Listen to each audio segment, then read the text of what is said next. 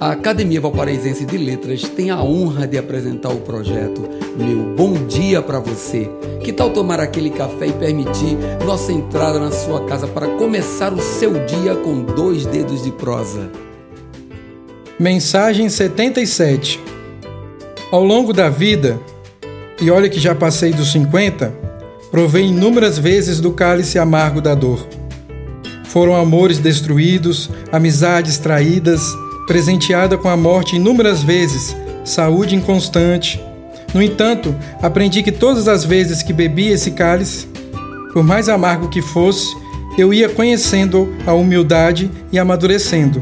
Aprendi que para toda dor existe um remédio e que o amargo da vida nunca dura para sempre se você buscar alívio.